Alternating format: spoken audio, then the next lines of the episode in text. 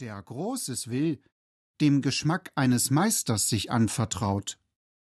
Oder ob eine tausendköpfige, künstlerisch unerzogene Masse versucht, den Künstler nach ihrem Geschmack zu leiten.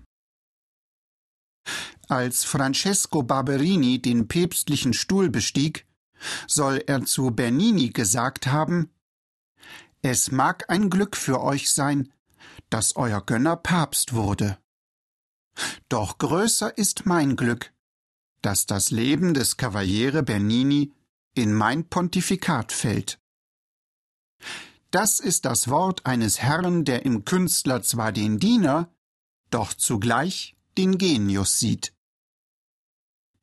Die Herde hat für den Genius kein Verständnis. Zu Dienern des Herdengeschmackes geben nur die Kleinen sich her. So bleibt den Großen nichts übrig, als trotz alledem weiterzuschaffen.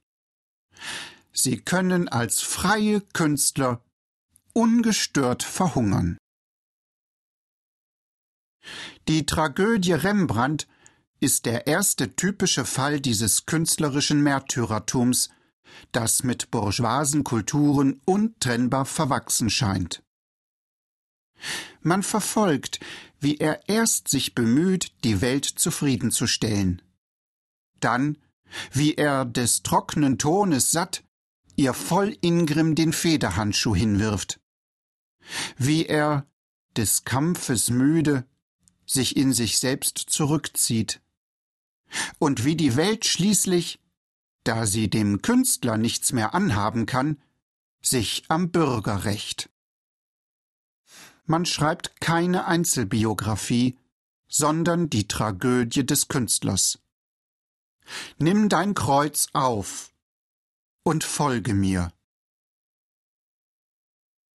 Rembrandt van Rijn wurde am 15. Juli 1606 in der alten Universitätsstadt Leiden geboren. Sein Vater war Müller, seine Mutter eine Bäckerstochter. Er war das fünfte von sechs Kindern.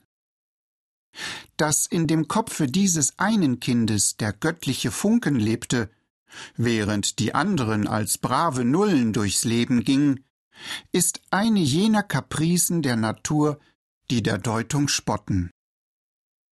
Man sucht auch vergebens nach Jugendeindrücken, die sein Schaffen bestimmt haben könnten. Höchstens die Landschaft kommt in Frage, denn das Haus seines Vaters lag am Ende der Stadt, gerade an der Stelle, wo die beiden Arme des Rheins sich scheiden. Und noch weiter draußen im freien Feld lag die Windmühle. Oft mag er vom Hügel dieser Windmühle in das flache holländische Land geblickt haben, auf die Dünen in ihrem melancholischen Braun, auf den von Wolken durchfegten Himmel. Gewisse pantheistische Gedanken durchschwirrten seinen Kopf. Spinoza. Über den Beruf, den er wählen sollte, war er sich anfangs nicht klar. Erst nachdem er eine Zeit lang an der Universität inskribiert gewesen, ging er, um Maler zu werden, zu Isaac Swanenburg, hierauf nach Amsterdam zu Peter Lastmann.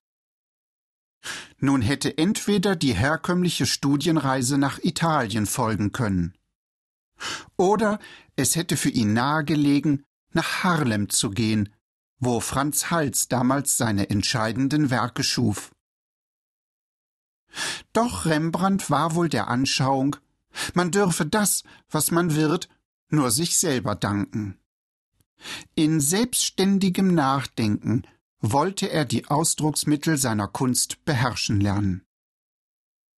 So richtete er im elterlichen Hause in Läden seine Werkstatt ein und begann mit einer sorgsamen Kleinmalerei, die fast an die Tage Jan van Eycks erinnert. In akkuratester Genauigkeit malt er seine Modelle ab. Schweinslederne Folianten, Rüstungsstücke, Kannen und Töpfe ordnet er neben den Figuren zu sauberen kleinen Stillleben an. Zugleich beschäftigen ihn Lichtprobleme. Denn die Lichtmalerei war ja in allen Ländern Europas auf den zeichnerischen Stil der Spätrenaissance gefolgt.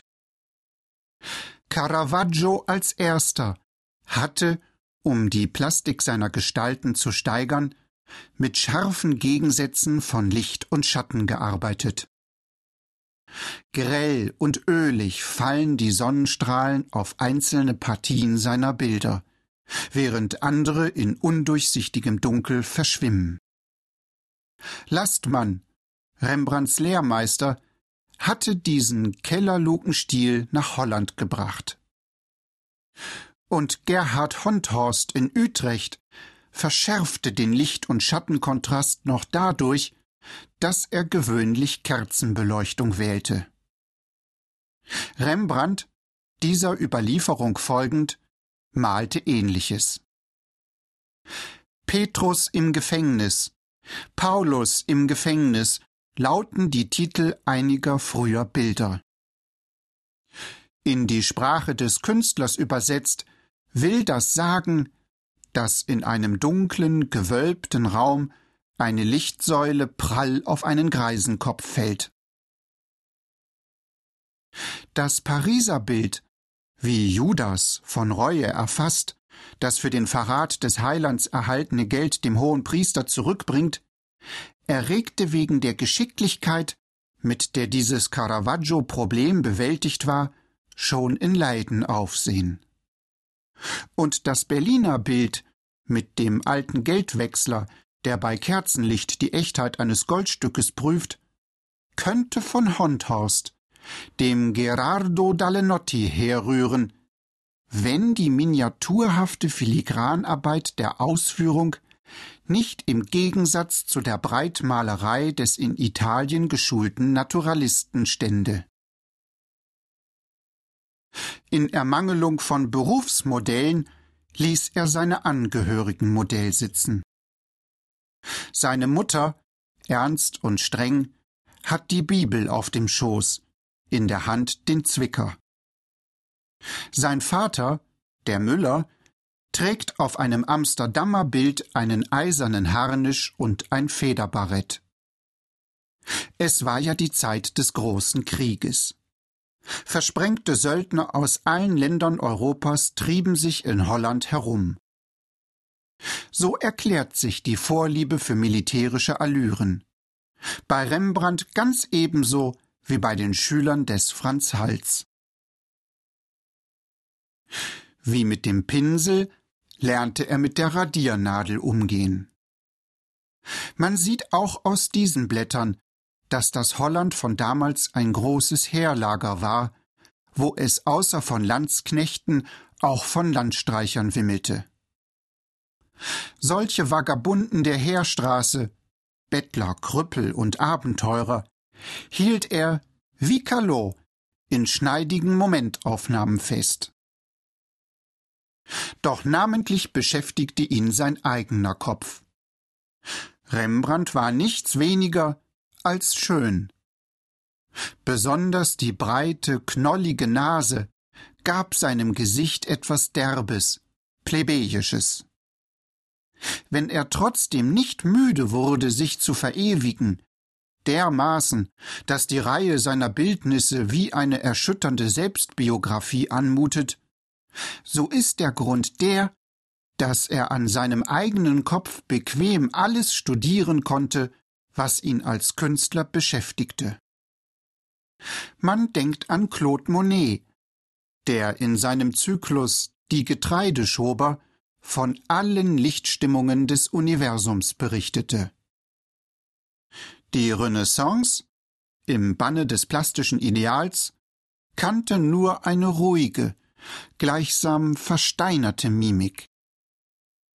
Die Barockkunst, im Gegensatze dazu, suchte alle Äußerungen des Affektes in greller Unmittelbarkeit zu geben. Auch Rembrandts erste Selbstbildnisse sind also physiognomische Studien. Er stellt sich vor den Spiegel und schneidet Gesichter. Er zeichnet sich, wie er schielt, wie er zornig die Augen rollt, wie er abenteuerlich gleich einem gefährlichen Briganten dreinblickt. Wie er uns